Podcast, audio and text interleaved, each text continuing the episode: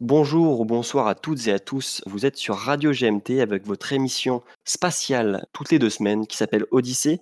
Donc vous êtes à l'épisode 3 déjà de la saison 1 et pour ne pas déroger à la règle, on s'ouvre cette émission avec le générique. À tout de suite.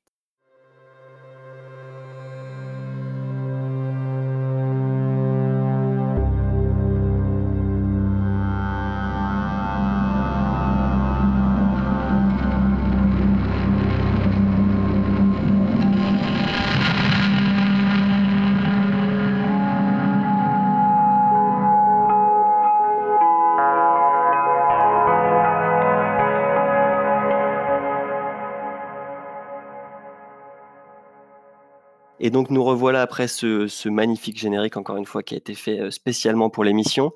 Ce soir, on est en, petit comité pour, euh, pour que ce soit plus chaleureux et qu'on ait le temps de, discuter. Avec nous ce soir, nous avons euh, le l'incroyable Maxime. Hello, comment allez-vous? Ah, Ça va, et toi, on espère que tu es heureux d'être parmi nous. Je suis très heureux, très heureux, très confiné toujours, comme tout le monde, mais très heureux pour, pour ce rendez-vous toutes les deux semaines auquel je participe avec grand plaisir. Ah, c'est très gentil de ta part. Et nous avons aussi avec nous le, magnifique, le magnificent Thomas. Et bonjour à vous tous.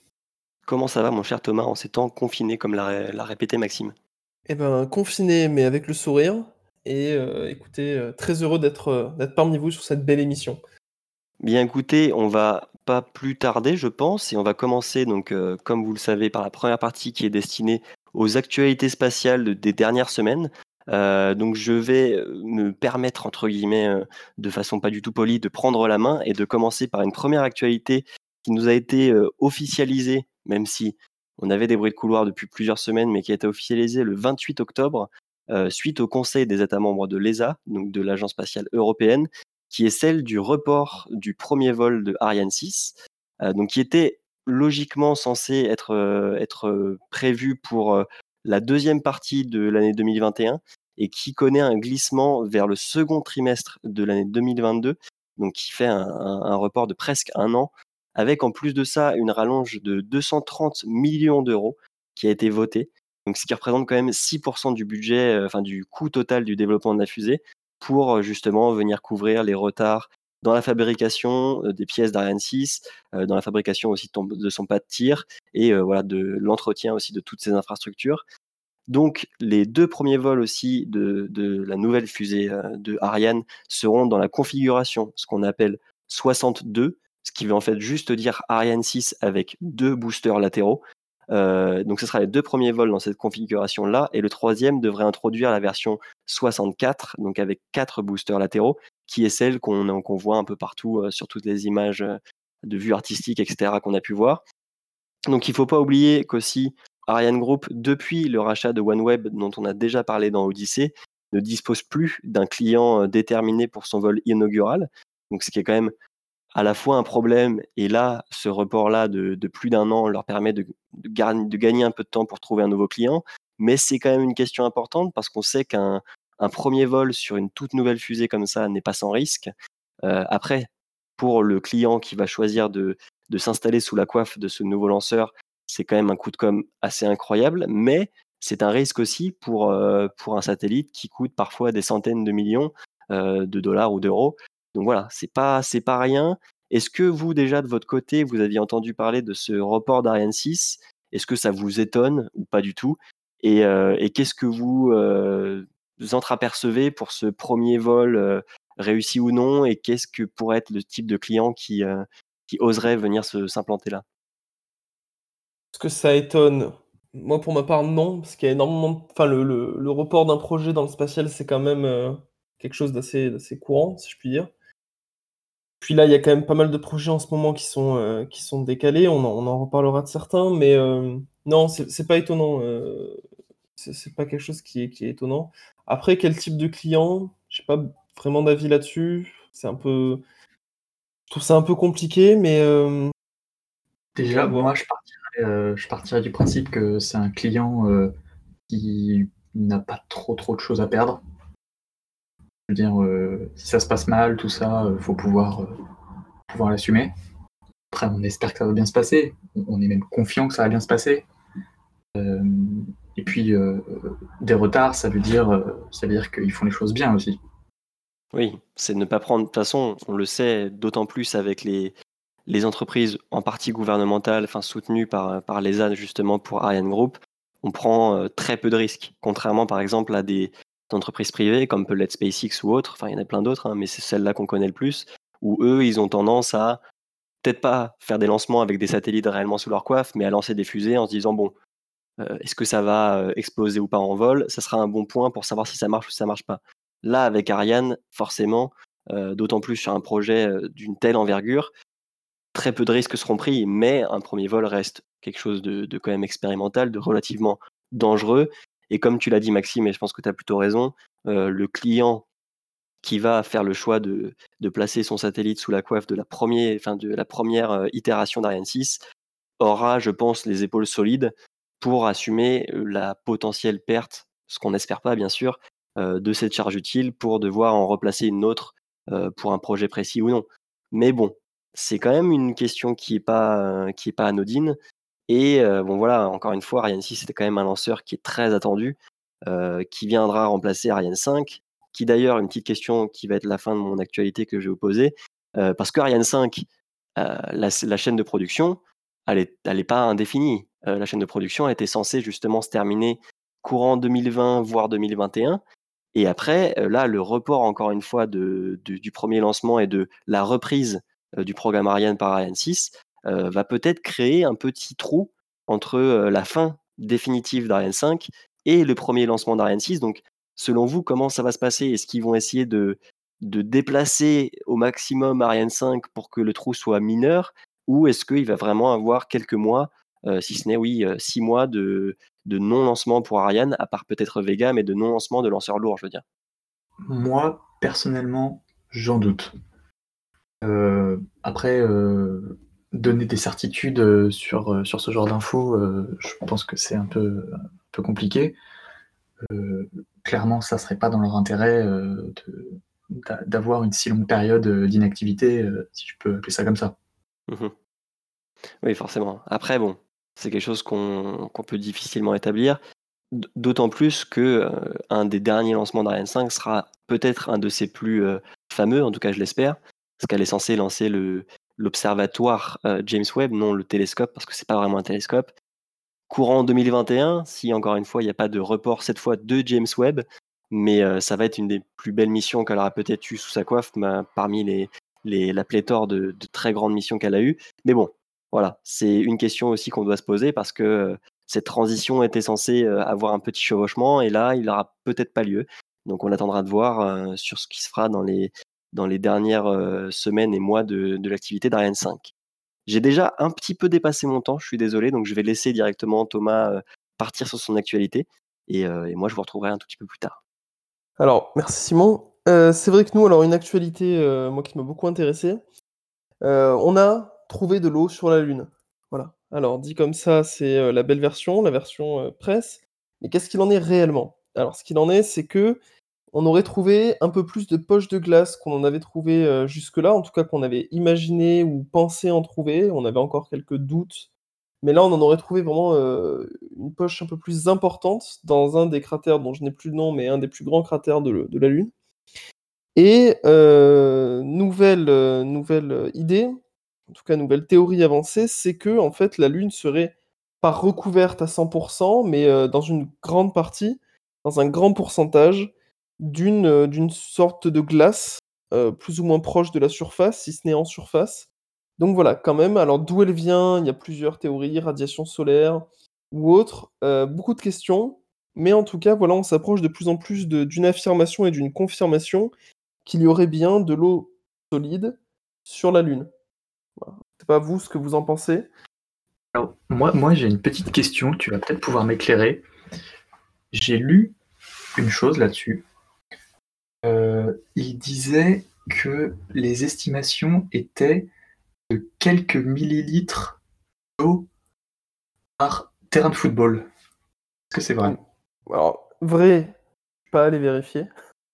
Mais euh, ouais, j'ai entendu à peu près la même chose. C'est-à-dire qu'au début, si tu... en fait, ça dépend vraiment des articles, mais j'ai lu un article qui disait quand même que c'était des, des, petites poches de glace comme ça qui recouvraient un petit peu des, des, zones de la Lune, des cratères et tout ça, qui pouvaient être quand même assez fines, et donc finalement on se retrouverait pas avec beaucoup d'eau, mais une présence de glace.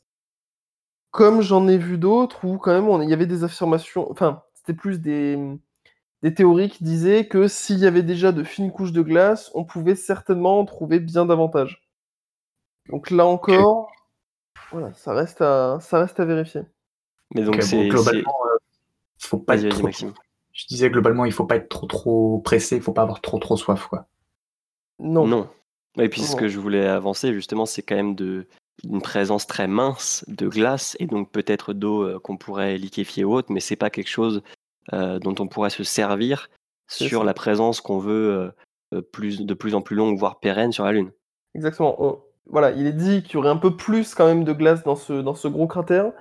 Mais euh, la question était soulevée de savoir si on pourrait envoyer une mission de base lunaire et euh, se suffire en eau grâce à cette glace. La réponse a été non. Bear Grylls reste où tu es, tu n'iras pas faire fondre de la glace pour survivre sur la Lune. Euh, pas tout de suite en tout cas. Tu auras beaucoup d'espoir pour, pour beaucoup de gens, je, te, je tiens à te le dire. J'ai versé une larme. non, mais c'est pas inintéressant parce que c'est vrai que l'eau, encore une fois, ça va être une des ressources les plus euh, importantes, si ce n'est la plus importante, avec l'air aussi peut-être pour, pour que nos astronautes puissent respirer. Mais euh, c'est aussi savoir est-ce que cette présence d'eau, elle est, euh, elle est conjoncturelle ou c'est-à-dire est-ce que si on l'utilise, elle va pouvoir réapparaître ou est-ce qu'elle est uniquement présente parce qu'on l'a jamais, on n'est jamais venu la, la gratter quoi? Pour l'instant, on est encore dans, la, dans, la, dans le questionnement de savoir comment cette eau elle est arrivée là, si elle a toujours été là, si elle se régénère, si comment, comment elle survit ou comment elle se comment elle vit sur place. Alors après, voilà, il faut toujours se méfier. Moi, j'ai lu aussi un article, bon, un peu plus, un peu plus sombre, mais où le raccourci avait été fait entre euh, euh, la vie est née euh, depuis nos océans. Si on trouve de l'eau sur la Lune, on va bientôt trouver des pingouins je, caricature, mais euh, attention. Euh, globalement, euh, si tu fais la corrélation température-eau, égale pingouin. Je, veux dire, moi, j'ai rien, rien à dire. Hein. Oui, et puis bien sûr, on, nommait le fait que voilà, il n'y ait pas d'atmosphère sur la Lune. Voilà, bien sûr, encore une fois. Attends, attends, attends, quoi? Tu es en train de me dire que les pingouins ont besoin d'une atmosphère? Alors, les pingouins terrestres, en tout cas pour le moment, dans les preuves qu'on en a, oui. Après, peut-être que euh, de nouvelles formes de vie. Rappelle-nous du coup euh, le nom, parce que c'est toi Maxime qui nous l'avait indiqué, le nom des, personnes ou des êtres vivants qui vivraient sur la Lune? Les sélénites? Les sélénites, voilà. Donc peut-être que des pingouins sélénites n'auraient eux pas besoin d'atmosphère. Mais pour l'instant, des quelques missions qu'on a envoyées humaines ou robotiques sur la Lune, on n'a pas de traces de pingouins, je tiens juste à, le dire. Voilà, je laisse Thomas continuer. Non, non, mais c'est important d'avoir fait le point. Moi, ça me. peut-être que le secret est là. Peut-être qu'au lieu d'envoyer des chiens, des chats ou des humains, il faudra envoyer des, manchots euh, dans nos prochaines missions lunaires. Pour faire euh, une petite transition, parce que mon, temps défile, il y a une, nouvelle annonce qui a été faite euh, pour, pour nous, l'Europe. En effet, dans la prochaine station en orbite lunaire, LOPG, donc je me souviens plus du, du, de, l'acronyme anglais. Euh, nous aurons donc parmi les astronautes trois astronautes européens qui vont pouvoir y séjourner, expérimenter et se rapprocher de notre euh, bel astre et peut-être y déposer un manchot. Euh, voilà, alors, vive, vive l'Europe, vive la France, vive, vive tout ça. Qu'en pensez-vous vous, de votre côté, est-ce que c'est une bonne chose? Est-ce que c'est pas assez? Est-ce que peut-être on pourrait espérer plus d'astronautes européens? Euh, Qu'est-ce que vous en pensez? Alors déjà, j'ai cru que tu allais dire vive la République et vive la France, mais euh, alors déjà LOPG, si je me trompe pas, c'est pour Lunar Orbiter Platform Gateway, donc qui est un terme un petit peu barbare, mais bon, voilà, donc c'est l'ISS autour de la Lune plus ou moins, en plus petit en tout cas pour le moment. Euh, moi, c'est quand même une nouvelle qui me ravit parce que alors c'est pas une nouvelle qui m'étonne trop, étant donné que l'ESA contribue quand même fortement à ce, projet-là. Si je dis pas de bêtises, peut-être que Maxime pourra compléter, mais je crois que l'ESA va fournir trois modules, deux ou trois modules, si je dis pas de bêtises, en plus du module de service de la capsule Artemis. Mais, mais non, ça m'étonne pas, et pour moi, c'est encore une fois un bel exemple de collaboration entre pays pour un, un projet qui est quand même gigantesque, encore une fois, parce que là, on ne parle pas d'une station à, 400 km au-dessus de, nos têtes, mais à, 3, à 384 000 km hors de, la Terre. Donc bon, c'est pas quelque chose qui m'étonne et il y aura sûrement d'autres nationalités que des Européens et des Américains, mais c'est quand même une nouvelle très rassurante pour le, le futur du spatial et surtout de la collaboration entre tous les pays. Moi, pour rebondir, alors déjà oui, trois modules de service fournis en effet par, par l'ESA. moi, je trouve que trois astronautes français, oh là là, oh là là là là là là, qu'est-ce que je viens de dire Trois astronautes européens, je trouve ça assez peu finalement. après, trois astronautes européens, pour faire quoi? À quand je pense que c'est aussi des, questions qui sont intéressantes. Est-ce que euh, c'est pour participer à la construction du, gateway, qui est, le, je crois, le, nom qu'on donne, euh, le, nom raccourci qu'on donne à, la plateforme euh, Moi, je trouve que c'est une question intéressante à creuser un petit peu, de savoir exactement quelle, quelle pourrait être leur mission. Oui, c'est un peu la question qu'on se pose, parce que déjà, encore une fois, trois astronautes européens qui pourraient séjourner là-bas pendant combien de temps? Euh, ces trois astronautes, c'est sur quelle plage euh, d'année? Parce qu'on pense bien que ça se situe en année. Et pour quelle mission? Donc ça, si je me trompe pas, pour l'instant, euh, Thomas, c'est pas des informations qu'on a. On a juste eu l'officialisation qu'il y aurait la présence d'Européens sur ce programme-là, mais bon. on n'a pas, on sait pas pour quand, pour qui, qu'est-ce qu'ils vont faire. On sait qu'il y en a trois qui sont envisagés. Peut-être à terme, il y en aura un peu plus. Qui sait? Euh, mais voilà, c'est l'info qu'on a, et c'est vrai que pour l'instant, dans tous les cas, la plateforme n'est même pas complètement euh, construite, c'est loin de là. Elle n'est pas en orbite, elle est pas. Donc on, est loin de tout ça pour l'instant, et c'est vrai que ça, on sait.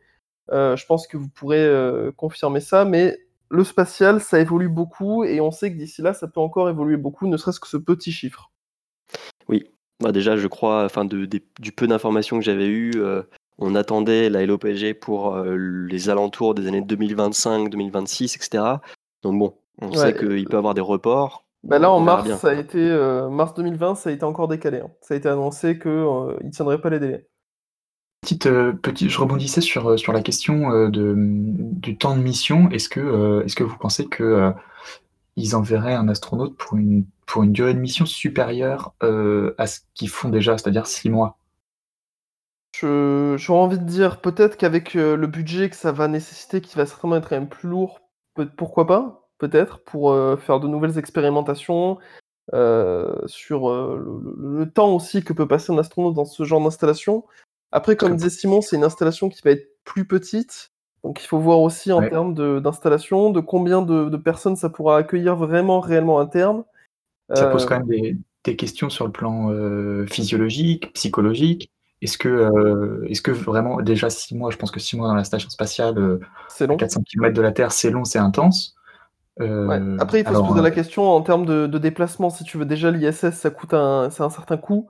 Maintenant, faire un aller-retour entre euh, la Lune et nous tous les trois mois, ça va aussi avoir un coût qui va être quand même assez conséquent. Non, mais tous les six mois. Voilà, oui, mais c'est ça. Donc déjà, en plus, il faut voir comment ça va se passer. Donc pourquoi pas envisager des missions plus longues pour faire moins d'aller-retour. Alors après, une question qui s'était posée au niveau de, de la LOPG, c'est aussi euh, qu'il y aurait beaucoup moins de protection euh, au niveau des radiations, euh, parce que la Terre, même s'ils sont à 400 km, ils sont encore en partie protégés par, par le, champ magnétique de la Terre, mais là, autour de la Lune, le champ magnétique de la Terre, il ne sert presque plus à rien. Donc la question se pose aussi au niveau du blindage des différents modules qu'on va mettre dans la LOPG, mais ça peut poser, enfin, ça peut amener le fait que des missions trop longues ne soient pas possibles sur cette LOPG. Pour l'instant, c'est plein de choses sur lesquelles on, suppute, euh, on fait des hypothèses, on ne sait pas grand-chose, mais, euh, mais oui, c'est, ça va être, à mon avis, des, pour les scientifiques qui bossent sur euh, ces, nouvelles, ce nouveau module, ça va être des choses à prendre en compte. Quoi. Mais bon. Quand, on sait que les astronautes, il me semble, prennent quelque chose comme une dose mille fois plus importante oui. de radiation dans la station spatiale que sur Terre. Mmh, mmh. Après, encore une fois, c'est des chiffres, euh, une dose mille fois plus importante, c'est vrai, que quelqu'un qui situe sur Terre à un endroit euh, où il n'y a pas de radiation particulièrement euh, poussée, mais quand on fait une radio, par exemple, du corps, on prend une dose gigantesque de radiation qui ne sont pas pour autant dangereuses, vu que c'est pas répété sur le temps. Mais sur, une mission, je pense que sur une mission d'un an, comme, ah comme ont pu le faire des, certains astronautes américains, je pense que ça commence à, peser un peu sur la balance. C'est sûr, c'est sûr, ouais. Alors, imaginons enfin, plus loin de, la Terre, donc avec moins de protection. Ah bah là, je pense que c'est difficile d'imaginer, ce que ça pourrait réellement donner parce que déjà sur les astronautes qui ont été envoyés dans le cadre de des missions Apollo, on a fait beaucoup de tests et on sait que oui, ils ont, ils ont été irradiés beaucoup plus que d'autres. Après, certains des astronautes qui ont fait les missions Apollo ont vécu, encore très vieux et et donc ça peut aussi contrebalancer le fait que ça soit si impactant ou pas. Mais de toute façon, ça, ce sera que des choses qu'on ne pourra savoir qu'une fois l'exercice fait. Donc voilà. Je sais pas si, Thomas, tu avais des choses à rajouter sur ce point de vue-là? Non, moi écoutez, je pense qu'on a fait un bon tour d'horizon. je vous laisse, peut-être, peut-être passer à l'actu suivante, parce que je vois que le temps défile. Oui, bah, je vais laisser Maxime, nous présenter, un futur lancement très intéressant, si je me trompe pas? Un futur lancement, ma foi, très, très, très intéressant. Pour la simple et bonne raison que, Primo est français. Il est 100% made in France, comme on dit. Euh, il est développé, euh, par le CNES et par certains de ses partenaires. Son petit nom, est-ce que vous le connaissez? Euh, j'ai pas envie de m'avancer, mais je crois que c'est quelque chose comme, Taranis? Taranis, c'est exact, Taranis, du nom, du dieu, celte, des orages, et du ciel. et donc on peut directement en conclure que le joli satellite Taranis va étudier les orages. Bon, OK, c'est un raccourci un petit peu rapide. Il va pas étudier directement les orages, il va étudier ce qui se passe au-dessus des orages. Puisque figurez-vous, dans les années 90, on a découvert un phénomène, euh, qu'on appelle un phénomène radiatif, se passe au-dessus des orages, euh, qu'on appelle, euh, appelle, événement lumineux transitoire. en français, je vous passe les abréviations en anglais, tout ça, je pense qu'on n'a pas le temps pour ces conneries. Euh, et, donc oui, donc découvert dans les années 90, euh, des hypothèses avaient déjà été émises dès 1920 euh, sur la, possibilité d'existence de, ces phénomènes physiques. En fait, pour simplifier, il s'agit d'émissions de, rayons X et de rayons gamma visibles qui sont émises par, par les orages euh, à une altitude, euh, je crois, entre 20 et 100 km. Donc on est quand même sur des, altitudes assez importantes.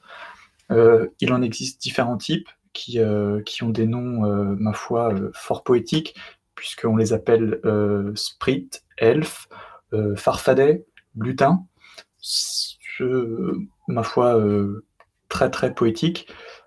C'est hum, ça implique pas mal de choses, euh, puisque euh, on pense euh, que ça pourrait potentiellement avoir un, impact sur les événements climatiques, d'où l'intérêt d'aller les étudier.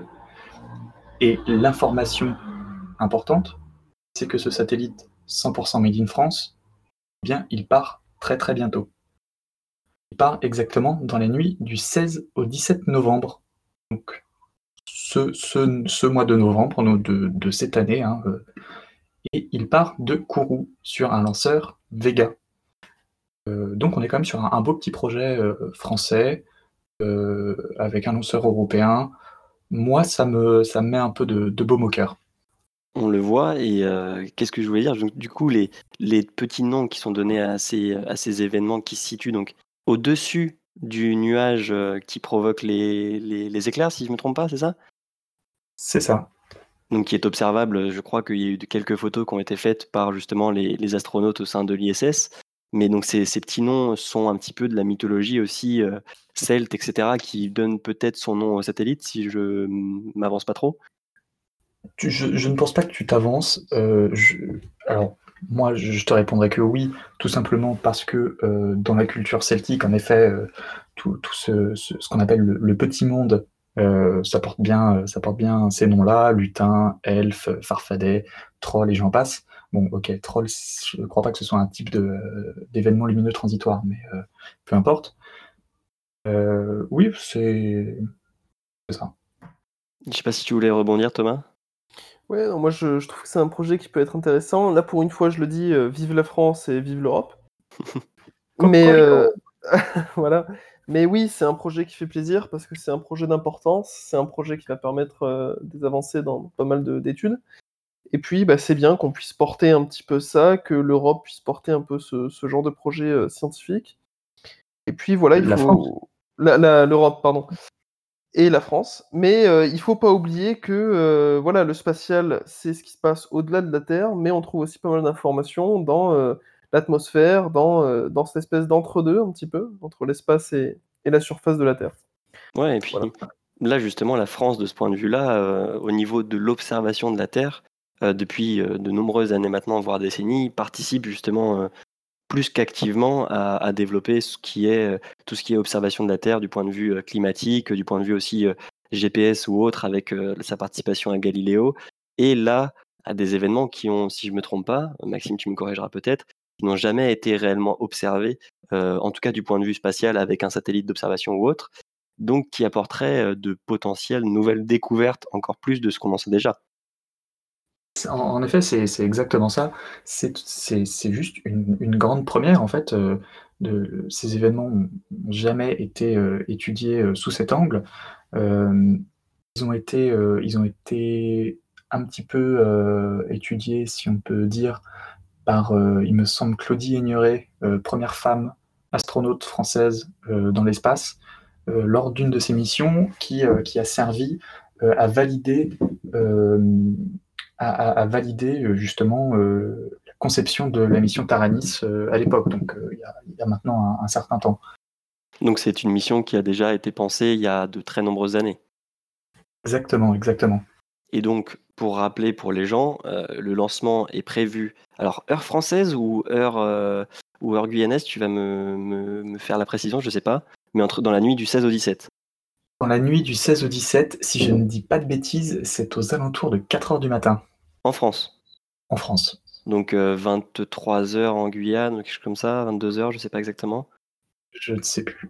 Et donc, ce qui est drôle, c'est que c'est un, satellite, en grande partie, si ce n'est totalement français, lancé sur une fusée italienne dans le cadre du programme de l'ESA, qui est donc européen. Donc là, on, parle encore une fois de, collaboration euh, euh, inter, entre, entre pays qui est très forte. Quoi. Bah écoute, je ne sais pas si tu as d'autres choses à rajouter sur ce sujet-là, Maxime? Sur ce sujet, euh, ma foi, euh, c'est une très bonne question. Qu'est-ce que je pourrais vous informer? Si, je pourrais vous parler des partenaires qui sont quand même très intéressants puisque, bah, euh, c'est important, je pense. puisque puisque le CNES, pour, pour cette mission pour cette mission, s'est associé, au CNRS avec, aussi, le CEA, qui est le Commissariat à l'énergie atomique et aux énergies alternatives, ainsi qu'à plusieurs universités françaises qui, euh, qui je trouve euh, est un point euh, extrêmement important puisque, puisque faire participer des universités, des laboratoires universitaires, des étudiants, ça, ça, montre aussi un petit peu la volonté, pour le coup, de, du CNES de, créer une, nouvelle génération aussi d'ingénieurs et une nouvelle génération de, passionnés du spatial qui, qui prendront le c'est clair. Sachant que ça se fait de plus en plus avec plein de projets, ceux de Thomas Pesquet, ceux de l'ISS. C'est. Il y a une vraie volonté de faire participer la jeunesse euh, à, tout à tout ça. Puis euh, même, euh, il y a de plus en plus, aussi de, de, nanosat aussi qui sont faits par des universités françaises. comme bon, je fais un peu de promo, mais comme l'UVSQSAT qui, a qui a été fait au Latmos par l'université de Versailles 50 euh, ans en Yvelines. Il y a eu aussi euh, le satellite ISAT qui a été lancé il y a quelques années maintenant, qui était un projet euh, CNES, mais qui était fait par des étudiants, si je ne me trompe pas, et qui était une grande réussite pour l'observation de, l'univers. Mais voilà, enfin, il y a plein de projets, et puis comme tu l'as souligné encore une fois, c'est que le fait qu'on participe avec des, universités françaises et des laboratoires de recherche françaises, ça prouve aussi qu'on peut mener à bien un projet de A à Z et pas uniquement euh, participer à, certains outils de mission euh, plus internationales, mais qu'on peut aussi euh, faire une mission de bout en bout jusqu'à le lancer avec un programme européen et une fusée qui est fait partie de, enfin qui est déjà lancée de Kourou et qui fait partie aussi du programme Ariane Group, quoi. Et, je rajouterais qu'il me semble que le CNES nous prépare avec, avec ses partenaires quelque chose sur, sur les réseaux sociaux, si je ne m'abuse, pour le lancement. Donc, euh, D'accord, bah écoutez, restez, au courant et restons au courant. Autant suivre ça euh, de près. Euh, écoutez, je me propose de vous faire un, petit euh, jeté d'actualité un peu plus rapide sur la fin pour que vous soyez au courant d'un peu tout ce qui s'est passé. Je tiens juste à faire un petit point si jamais vous souhaitez voilà, suivre un petit peu ces actualités euh, d'une manière un petit peu différente que cette émission de radio. Il existe une toute nouvelle page Instagram qui s'appelle horizon.actu que vous pouvez aller suivre dès maintenant si vous le souhaitez, ce sera avec grand plaisir, qui est euh, justement géré et créé euh, par certains membres de l'émission, dont on ne citera pas le nom, vous essayerez de, faire un petit jeu concours pour trouver qui c'est, et qui détaillera euh, une fois par semaine des sujets d'actualité et de d'informations spatiales d'une manière un peu différente que ce qu'on fait là. Donc, pour faire ce petit, ce petit jeté d'actualité euh, première chose à, prendre en compte pour ceux qui sont éventuellement au pôle Nord, il est pour vous euh, aujourd'hui possible de souscrire à la bêta ouverte euh, de Starlink. Donc Starlink, c'est quoi? Starlink, c'est le projet d'Internet par satellite lancé par SpaceX, qui a pas mal fait parler de lui ces dernières semaines et ces derniers mois, parce qu'ils veulent lancer des, des dizaines de milliers de satellites, mais bon, on vous laissera vous renseigner là-dessus. Donc, le coût à l'entrée est situé entre 500 et 600 dollars, donc déjà, c'est pas donné. Et en plus de ça, l'abonnement euh, mensuel est à 99 dollars, en tout cas pour le moment. Donc, ce qui est quand même très élevé. Après, nous, on se situe en France, on est un des pays dans le monde où l'accès à Internet est le moins cher. Donc, 99 dollars pour d'autres pays, c'est pas non plus si mirobolant. Euh, pour l'instant, il faut savoir que le débit se situe entre 50 et 150 mégabits par seconde, ce qui est quand même pas ridicule du tout, avec un ping moyen, là on parle pour les, pour les connaisseurs, qui est entre 40 et 60 millisecondes, donc c'est pas une mauvaise connexion. Pourtant, pour le moment, vu qu'il n'y a uniquement entre guillemets que 900 satellites lancés de la constellation, SpaceX indique qu'il est toujours possible qu'il y ait des moments de déconnexion où aucun satellite ne couvre la partie de la Terre sur laquelle vous vous situez, ce qui ne devrait plus être le cas à partir de l'été 2021 et où donc le, débit et la latence devraient être encore meilleurs. Mais bon, c'est le lancement, donc si certains sont intéressés, parce que vous vivez dans une zone blanche, par exemple dans le fin fond de la Creuse, comme on l'avait déjà dit, et que vous avez vraiment aucune connexion euh, potentielle, ça peut être intéressant. Et Dieu seul sait qu'il y en a des zones blanches en France. Hein. Oui, oui, malheureusement, il y en a. Donc, euh, ça peut être une solution. On aurait peut-être préféré que la solution soit déjà euh, intégrée au réseau mobile français, mais bon, pour certains, ça peut, ça peut dépanner, je pense. Donc voilà. donc, dans le centre, est-ce qu'ils ont vraiment besoin d'Internet? Ah, écoute, euh, ah, aujourd'hui. moi, après, écoute, euh, dans mon lit, j'en aurais besoin parce que déjà, je chope pas la 4G depuis. Même ma Wi-Fi peine. depuis. Euh, Mais ça, c'est parce que tu dors pas sur ton routeur. Non, non, non, non, non. J'ai tendance même à dormir dans l'entrée de mon appartement pour capter un petit peu. Ça, je sais pas si Starlink pourra faire mieux que ça. Hein. Je... Ça se trouve, ça passera quand même par un routeur. Enfin, ça passe quand même par un routeur. Donc bon, peut-être que les murs de ton, de ton immeuble ne sont pas faits pour, pour Internet. Mais bon, donc voilà. Dans un bunker. C'est vrai, c'est vrai, c'est vrai. C'est bon, c'est pour se protéger. Hein, on connaît tout ce qui est fin du monde, effondrement, tout ça, tout ça. Donc deuxième petite actualité euh, qui est tombée ces derniers jours, une étude euh, de collaboration entre différentes universités et qui serait coordonnée par la NASA estime à environ 300 millions le nombre d'exotères, donc qui veut dire des planètes rocheuses qui se situent dans la, bande habitable de, leur étoile, qui ferait entre 50% de la taille de la Terre et de la masse de la Terre et 150%, donc 300 millions de ces exotères au sein de notre galaxie, uniquement notre galaxie. Donc ce qui voudrait dire que ces exotères au sein de l'univers entier pourraient être un nombre beaucoup plus euh, important. Donc ça pose des questions. Euh, exotère, bien sûr, on le rappelle, comme on l'a déjà dit plus tôt dans l'émission, ne veut pas dire vie, pas du tout, mais veut dire euh, conditions qui ressembleraient à celles qu'on a pu avoir sur la Terre et de choses qu'on pourrait vouloir observer plus finement pour savoir si l'apparition de l'eau liquide, par exemple, d'une atmosphère qui serait relativement bien dosée pour pouvoir accueillir la vie.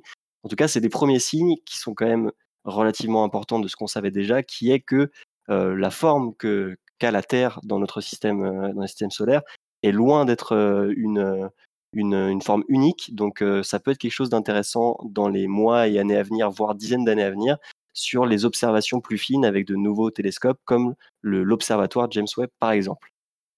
autre actu Suite aux élections américaines, donc qui viennent juste de se terminer, on, tient à le préciser. Donc encore une fois, nous enregistrons le dimanche 8 novembre. Euh, on a eu un sénateur américain qui a été élu, qui s'appelle euh, Mark Kelly, que euh, les aficionados de l'espace connaîtront sûrement, qui est un, grand astronaute de la NASA, qui a déjà fait quatre missions au sein de l'ISS, dont deux en tant que capitaine de la station spatiale. Donc, qui a été élu dans l'État de l'Arizona, si je dis pas de bêtises, il faudrait que je revérifie, mais qui reprend l'ancien siège de John McCain, Donc c'est le quatrième astronaute à être élu au Sénat de l'histoire américaine. Donc c'était quand même quelque chose d'important que je voulais voulais citer.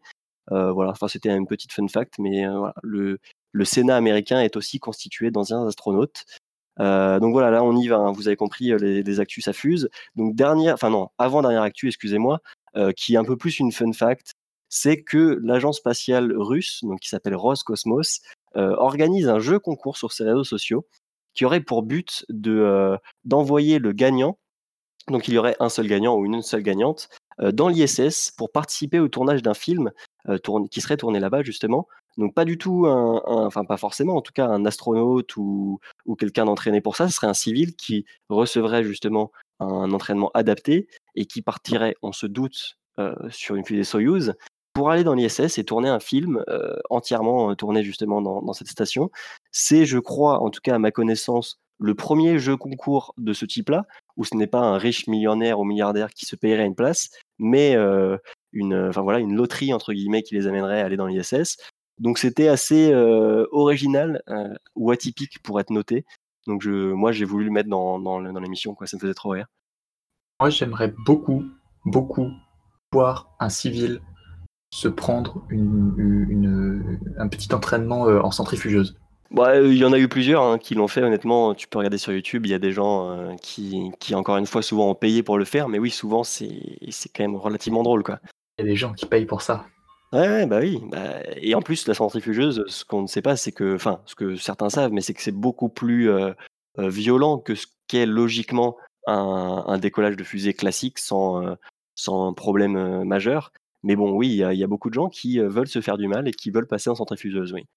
Mais bon, dernière actu sur laquelle on va peut-être, parler 2-3 minutes, c'est, quelque chose dont il faut qu'on parle parce que c'est aussi, dans les prochaines semaines, un fait spatial qui va être majeur. Ce sera le premier vol habité de SpaceX dans la configuration finale, euh, c'est-à-dire avec quatre astronautes, donc qui sera le vol Crew One, Dragon Crew One, euh, qui est prévu pour le 14 novembre pour le moment, s'il n'y a pas de report, ce qui est toujours possible dans le spatial.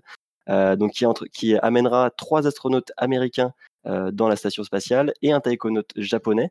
Est-ce que voilà, on va, on va en discuter, mais pour vous, ça représente quoi ce, cette entrée ferme et définitive entre guillemets de SpaceX qui aussi ramène l'Amérique d'un point de vue autonomie vers la course vers le spatial et aussi vers l'accès à l'ISS. Alors moi je vais avoir un point de vue à la fois très optimiste en disant bah cool ça va nous permettre de faire quand même des avancées peut-être un peu plus importantes, peut-être accélérer certaines choses, nous permettre aussi de faire d'observer des erreurs à ne pas refaire. Et puis un point de vue très pragmatico-pessimiste qui va dire tout simplement bah, les États-Unis encore devant, hein, voilà. Et puis peut-être aussi une entreprise privée, donc bon, bien le bonjour capitalisme. Voilà. Je sais pas si tu as quelque chose à, ajouter éventuellement, Maxime? Ben, moi, je, moi je, trouve ça, je trouve ça tout bonnement génial en fait. Je suis un petit peu, je suis un peu émerveillé en fait, plus que, plus que d'avoir un, regard critique sur ça. Je, pour, avoir eu pas mal de, discussions euh, sur, euh, sur euh, l'histoire spatiale avec, quelques personnes, j'ai un peu l'impression de, revivre bah, l'épopée américaine. bon, peut-être pas, peut-être pas comment l'épopée Apollo, mais au moins l'épopée de, la station, de la station de, des navettes spatiales. Et euh, ouais, moi j'ai un petit peu un regard émerveillé là-dessus. Globalement, je trouve ça super cool en fait. Bah, de toute façon, encore une fois, c'est quand même quelque chose qui va changer beaucoup de choses du point de vue, en tout cas, euh, américain. Euh, d'autant plus aussi du fait qu'il prépare l'émission Artemis avec le SLS. Mais ce qui est intéressant aussi à noter, c'est que, encore une fois, le, programme de SpaceX amènera notre, le retour de notre astronaute fétiche, donc Thomas Pesquet, qui devrait partir pour une nouvelle mission de six mois dans l'ISS aux alentours de mars ou avril 2021, donc avec la mission Crew 2. Donc dans tous les cas, ça va être quelque chose à suivre. Euh, ce lancement est aussi historique parce que voilà, ça, ça marque une nouvelle capsule qui va être dans son format final, donc avec quatre astronautes, ce qui n'est pas fait. On rappelle que Soyuz actuellement lance trois astronautes euh, par trois. Donc là, ça va aussi poser des questions au niveau du nombre d'astronautes qui se situeront dans l'ISS parce que Si on lance 4, astronautes à la fois, ça voudra dire qu'ils seront 7 dans l'ISS, étant donné que là, il y a eu un lancement de Soyuz il y a quelques semaines où ils étaient 3. Donc bon, ça apporte plein de, de, rénovation de ce qu'on connaît du programme ISS. déjà un accès par les États-Unis directement, qui sont bien contents, euh, qui le mettent bien en avant hein, sans trop se cacher, de pouvoir envoyer leurs propres astronautes dans l'ISS, sans pour autant que euh, aucun astronaute américain se situe dans Soyuz. Mais bon, ça va être quelque chose à suivre. On espère que le lancement se fera bien le 14 novembre. On va suivre ça. Mais euh, vas-y, ouais, vas-y, vas-y, Maxime? je, voulais juste, est-ce que vous, saviez le, petit fun fact du coup sur, sur le retour de, des départs depuis les États-Unis? C'est que en fait ça va être aussi le retour des ce qu'on appelle les, les splashdown. Oui, oui, oui, ce qui a déjà été le cas pour le, premier test donc qui était démo 2. Oui, exactement. Je sais plus, peut-être qu'on en avait parlé même précédemment, mais très rapidement, je, crois. Je trouve que c'est aussi un, fun fact intéressant puisque il faut il faut rappeler que les, les splashdown étaient un petit peu la, marque de fabrique de, de, des missions Apollo. C'était comme ça que qui, qui rentrait et c'est aussi un, un, retour un petit peu euh, iconique euh, de l'espace. Mm. Donc pour expliquer pour ceux qui ne voient pas forcément de ce dont on parle, c'est un splashdown, c'est-à-dire que la capsule vient se poser euh, au milieu de l'océan, donc dans l'eau, et non sur Terre comme le font les, capsules Soyuz, et qui est ensuite après récupérée par un bateau qui remorque la capsule jusqu'à un point donné et où on peut ouvrir et récupérer les astronautes. Mais il se pose via donc qui rentre dans l'atmosphère avec des boucliers thermiques, etc. Après ils ouvrent des grands parachutes et ils se posent dans l'eau avec un choc qui est quand même relativement violent. On compare ça, si je ne me trompe pas, à un accident de voiture à environ 40-50 km/h. Et après, bah, ils attendent dans l'eau, dans leur petite capsule, euh, et, on vient les chercher au bout de quelques heures, et après on les remorque en bateau, etc. Mais c'est tout un processus qui, comme le disait Maxime, euh, est iconique du fait que c'était comme ça que revenaient les capsules euh, du programme Apollo. Donc oui, c'est vrai que c'est quand même quelque chose à noter. Écoutez, on a déjà bien pris du temps sur cette partie actualité. on va on va pas déroger à la règle, encore une fois, avoir notre, euh, notre petite pause musicale qui, encore aujourd'hui, car c'est notre fil rouge, euh, est basée sur un morceau de musique euh, qui est contenu dans le Golden Record, donc ce disque vinyle qui a été intégré au, son de Voyager, donc envoyé en 1977. on avait déjà passé donc deux morceaux relativement connus, enfin surtout un Johnny B. Good, mais aussi le morceau Dark Was the Night, Cold Was the Ground. Donc deux morceaux américains. Aujourd'hui, on va aller un peu autre part sur Terre, donc plus proche de nous en France. C'est un morceau qui nous vient de Géorgie. Alors, je vais essayer de ne pas écorcher le nom, qui se dit Chaque rouleau, si je je dis pas de bêtises, qui est un morceau assez court et qui fait partie de, des nombreux titres, enfin pistes qui ont été ajoutés au Golden Record, qui en gros sont des musiques traditionnelles de certains pays qui représentent un petit peu la culture de ce pays-là. Donc là, on se situe en Géorgie, dans les pays du Caucase, c'est un morceau très particulier qu'on va vous laisser écouter et on en discutera très rapidement après. On se retrouve tout de suite.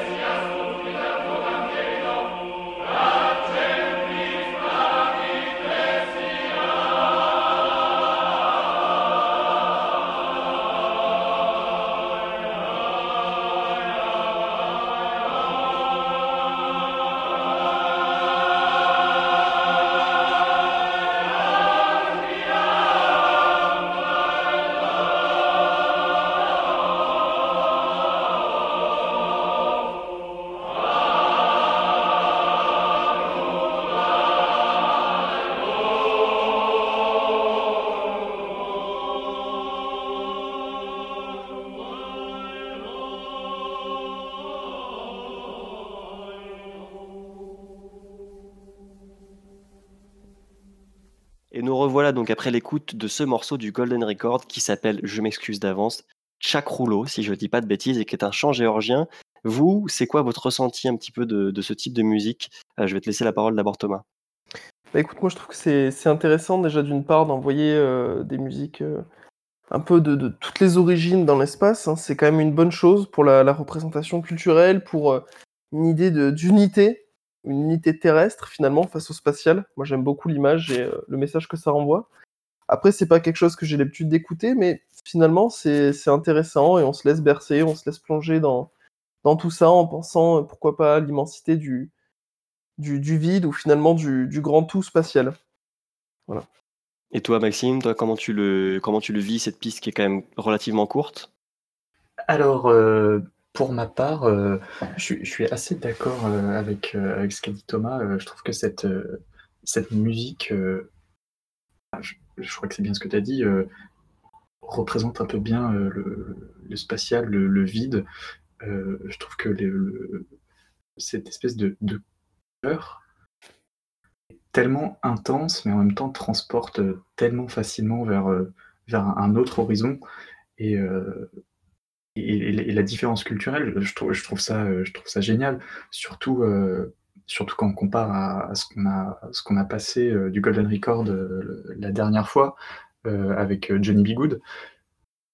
Je trouve ça génial que sur un même disque, on, puisse avoir différentes, différentes cultures qui se rencontrent dans un même objectif de, partager la culture euh, humaine, en fait, la culture de, enfin, juste l'humanité. Bah c'était, justement le, but, parce qu'encore une fois, il y a eu des morceaux euh, qui aussi aujourd'hui sont très connus, comme Johnny B. Qui ont été intégrés, qui est un peu le seul à être vraiment avoir cette notoriété. Il y a aussi eu des morceaux très connus de musique classique, euh, qu'on vous passera sûrement dans de prochaines émissions. Mais là, il y avait aussi ce, cet aspect de, de, traduire une partie, parce que c'est pas possible de traduire toutes les cultures musicales du monde, mais voilà, des chants traditionnels, parce qu'il faut savoir que Chak Rouleau, excusez-moi, vient d'une petite partie, donc une petite région qui s'appelle le Kakheti de la Géorgie, et d'après la légende, ça serait un chant euh, qui, euh, qui serait justement euh, mis en place pour préparer à une bataille. Donc bon, je ne sais pas si les informations que j'ai sont vraies, vas-y. Je ne sais pas si l'information est correcte non plus, mais c'est un qui, qui, plus que traditionnel, qui serait, qui serait même vraiment ancré dans le dans l'histoire euh, de, du pays euh, de, façon un, peu euh, presque millénaire. Hein, si, oui, c'est plus que centenaire. Ouais. D'après les informations que j'ai trouvées, ça revient à l'époque du Moyen Âge. Ouais. C'est vrai que ça, pour la, représentation culturelle, historique, du coup, un petit peu terrestre, je trouve ça très positif, en tout cas pour ma part, cette, cette chose-là, cet aspect-là. Ouais. Alors, pour, pour les aficionados de musique, on vient d'entendre un chant polyphonique, donc ce qui veut dire qu'il y avait plusieurs euh, mélodies qui étaient chantées en même temps, avec un chœur euh, qui a une mélodie qui est stable. Donc voilà, c'était juste pour, euh, voilà, si des gens étaient pointilleux du point de vue musical, on, on leur a dit. Donc on a fait notre petite pause du Golden Record. Ce que je vous propose, on a déjà bien parlé, je le sais, c'est de faire un petit point, de se prendre un petit temps d'échange sur un sujet qui est d'autant plus d'actualité en ce moment, du fait des élections américaines, mais qui est le lien entre le politique et le spatial, c'est-à-dire quelles influences peuvent avoir des, changements de bord politique lors d'élections et quelle euh, aussi importance a le, sujet politique, c'est-à-dire les décideurs politiques sur les programmes spatiaux d'un point de vue général. Donc je vous propose qu'on ouvre bien sûr sur l'élection de Joe Biden qui a été euh, pour nous euh, officialisée hier, donc le 7 novembre, pour vous, ce sera quelques jours plus tard, vu que la diffusion se fait mardi. Euh, qu'est-ce que vous pensez que ça pourra amener euh, comme changement ou non, d'ailleurs, sur le programme américain euh, dans les prochaines années? Ben, moi, je, me demande si ça ne va pas provoquer un, léger, ralentissement des, programmes, américains, puisque Trump avait quand même donné un un sacré coup de boost. Trump avait donné un coup de boost, euh, notamment par le, biais de la NASA, mais finalement SpaceX, qui est quand même, euh, on va dire, alors, je pèse, je pèse les mots que je vais employer par la suite, mais indépendant de tout ça, on va dire, parce qu'il s'autogère, pour pas dire qu'il est un petit peu en roue libre aussi sur certains projets. Mais de là à dire un ralentissement peut-être de la NASA, peut-être pas forcément de SpaceX. Après, voilà, Biden est un peu plus centré, euh, enfin, un peu plus tourné écologie que, Trump, si je dis pas de, bêtises. Donc c'est vrai que oui, peut-être un léger ralentissement pour se consacrer à d'autres choses. Maintenant, à voir. À voir, euh, à voir ce que le candidat, euh, ex-candidat nouveau président va présenter et proposer sur le, sur le sujet. Mais un point déjà euh, symbolique, entre guillemets, c'est que, comme on le sait, les démocrates ont toujours été plutôt avoir tendance à se tourner vers Mars, là où, où les républicains se tournaient vers la Lune. Donc là, ça s'est vu encore. Quand Obama a été élu, euh, il a refondu un petit peu euh, le programme Constellation qui avait été mis en place sous, Bush, sous W. Bush, euh, et s'est tourné plus vers Mars en mettant des étapes.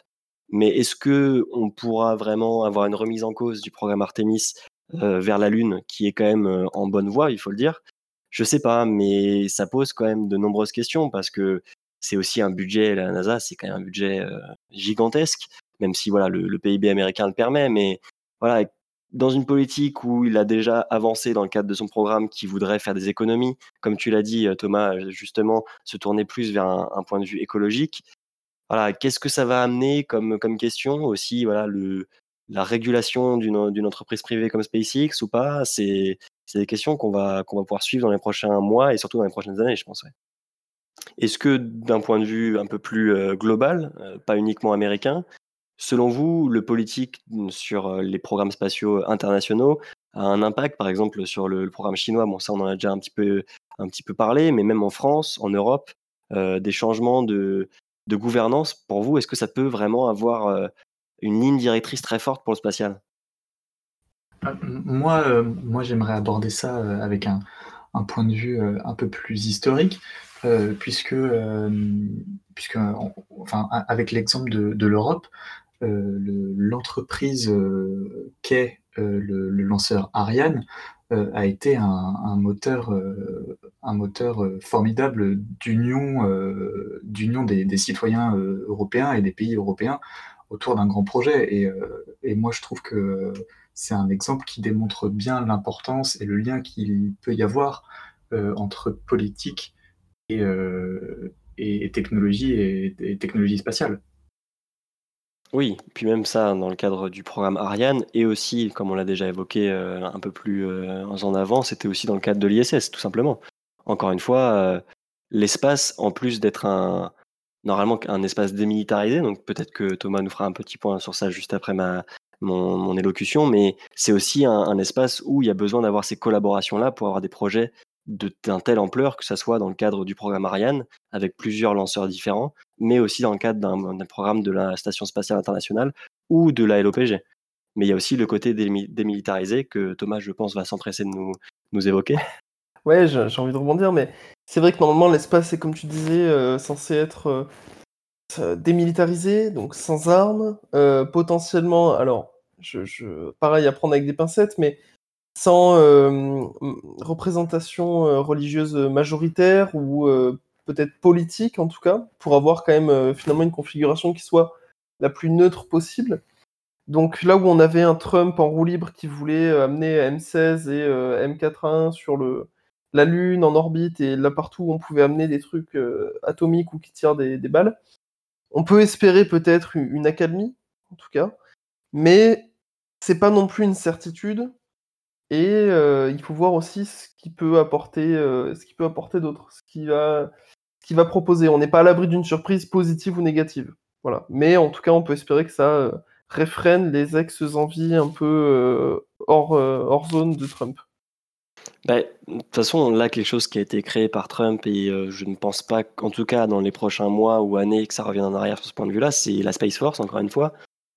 Est-ce que sa mise en place va être euh, allégée, va être mise un petit peu euh, euh, dans l'ombre, entre guillemets, je ne sais pas, mais c'est sûr que ça aura un impact. Oui, qui dit Space Force ne veut pas forcément et obligatoirement dire armes et, et comment dire et munitions. C'est-à-dire qu'on peut avoir une force militaire, en tout cas une force d'encadrement, sans forcément l'appeler une force. En tout cas, on peut avoir quelque chose davantage dédié au spatial, davantage dédié à une puissance. Maintenant, il faut voir aussi comment cette puissance va s'exercer, comment tout ça va se, positionner. je pense qu'il faut un petit peu être dans l'attente de, de tout ça en espérant que euh, ça se calme. Quoi. Parce que c'est vrai qu'on était face à un Trump qui, lui, avait affirmé qu'il aurait euh, une force de frappe euh, bien présente. Quoi. C'est sûr. Après, enfin, moi, la première question que je me suis posée, et je pense que Maxime pourra aussi un petit peu étayer là-dessus, c'est sur le programme Artemis, forcément. Parce que qui dit, voilà, donc euh, républicain, Lune, démocrate, Mars, est-ce qu'ils vont pas réorienter la chose? Personnellement, je pense pas, que c'est quelque chose qui est trop avancé. Et en plus de ça, le passage par la Lune avec le programme Artemis a toujours plus ou moins été pensé pour être une première étape vers euh, des voyages vers Mars.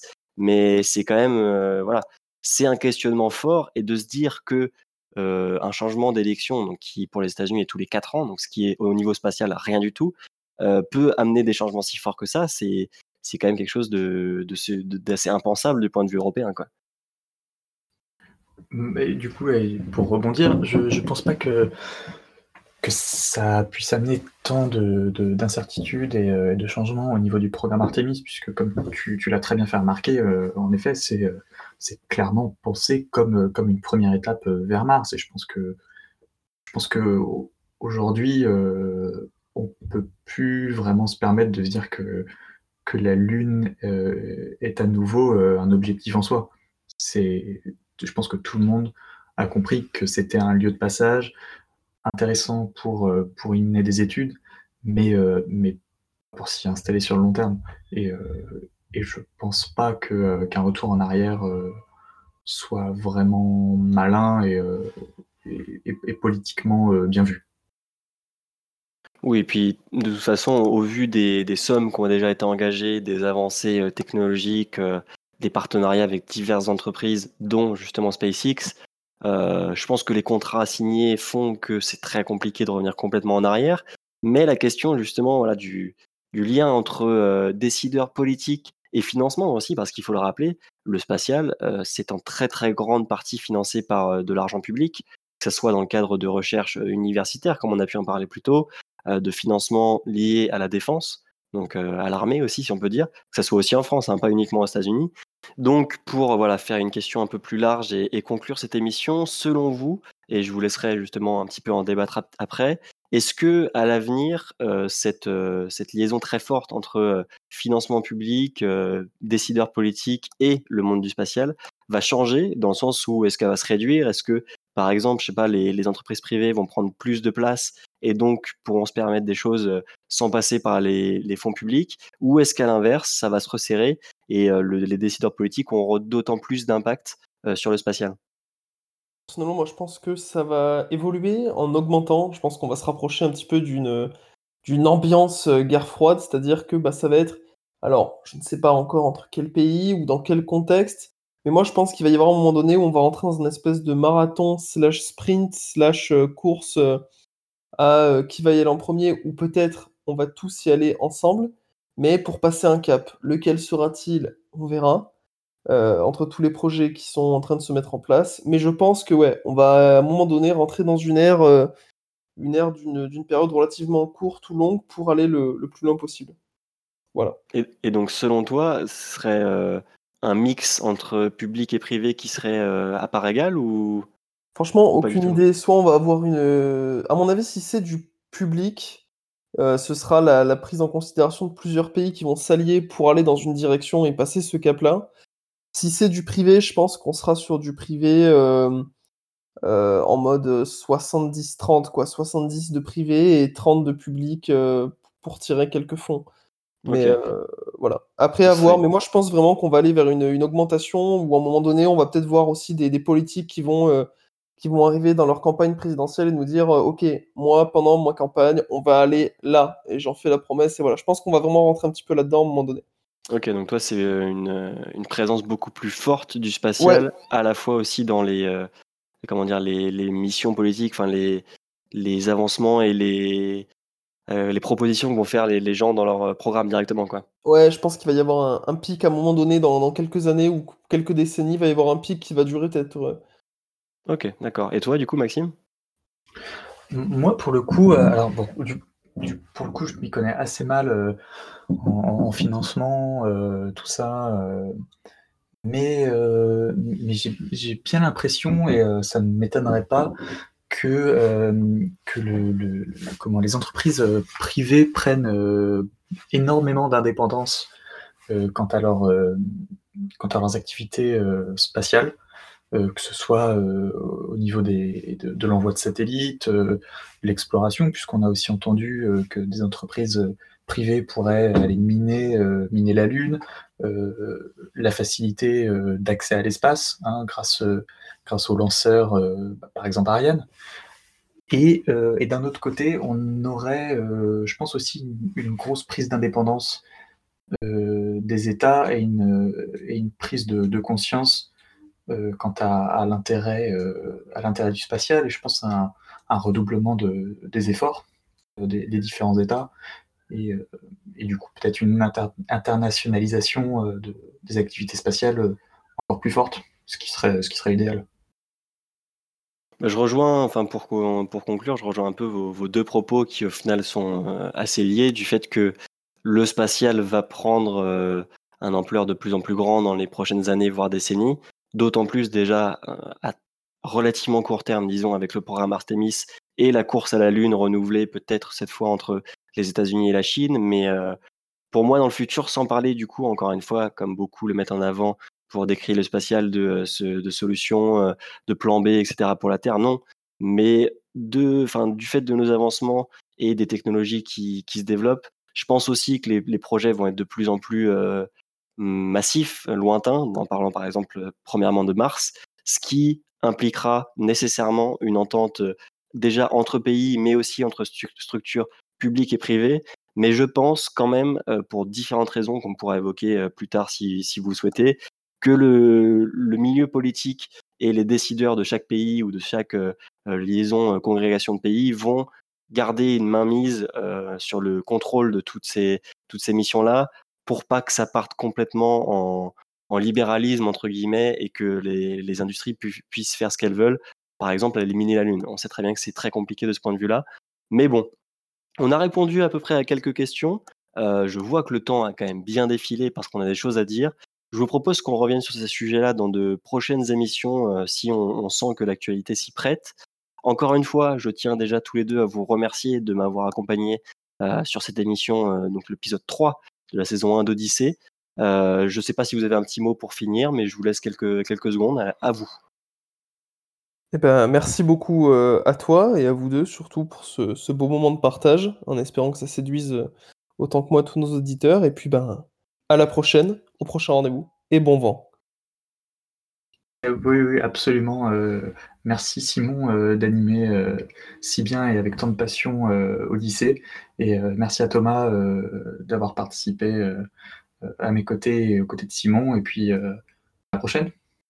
Bah, logiquement, si tout va bien, on se retrouve dans deux semaines. Le, rendez-vous est pris pour peut-être encore plus d'actualité. J'espère qu'on débriefera rapidement du lancement réussi à la fois de Taranis et de SpaceX. Et pour le moment, continuez toujours de à la fois écouter de la musique, peut-être sur Radio GMT, mais aussi de lever les yeux et de passionner du spatial. Et on se retrouve très bientôt sur les ondes de Radio GMT. Et on vous fait plein de bisous.